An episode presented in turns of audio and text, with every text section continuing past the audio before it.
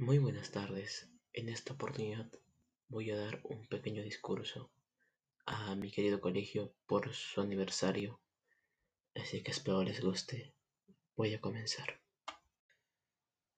A nombre del cuarto año de educación secundaria, me es un honor dirigirles la palabra en esta fecha tan importante en el cual se conmemora el aniversario de nuestra querida institución educativa.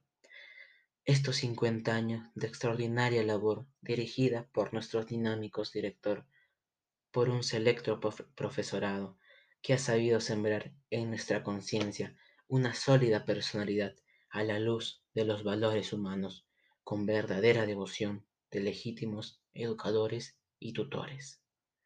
Los años más alegres de nuestra juventud los hemos pasado en nuestro segundo hogar, hogar del pensamiento, guiado por nuestros maestros, que en este caso son nuestros padres espirituales, quienes hora a hora, día a día, año tras año, han ido cincelando en nosotros para que mañana más tarde seamos profesionales competentes, verdaderas ciudadanas, para el agradecimiento de nuestra patria y por el orgullo de nuestros padres.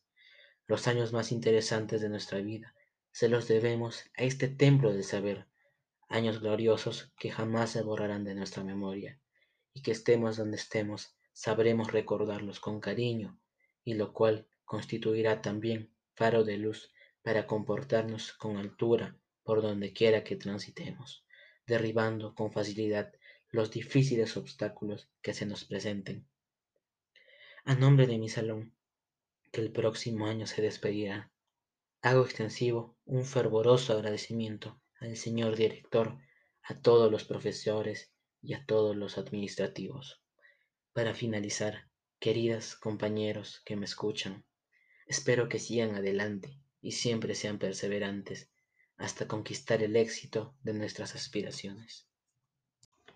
Espero les haya gustado mucho. Para finalizar, les agradezco por tomar un pequeño tiempo para escucharme y nos vemos la próxima. Adiós.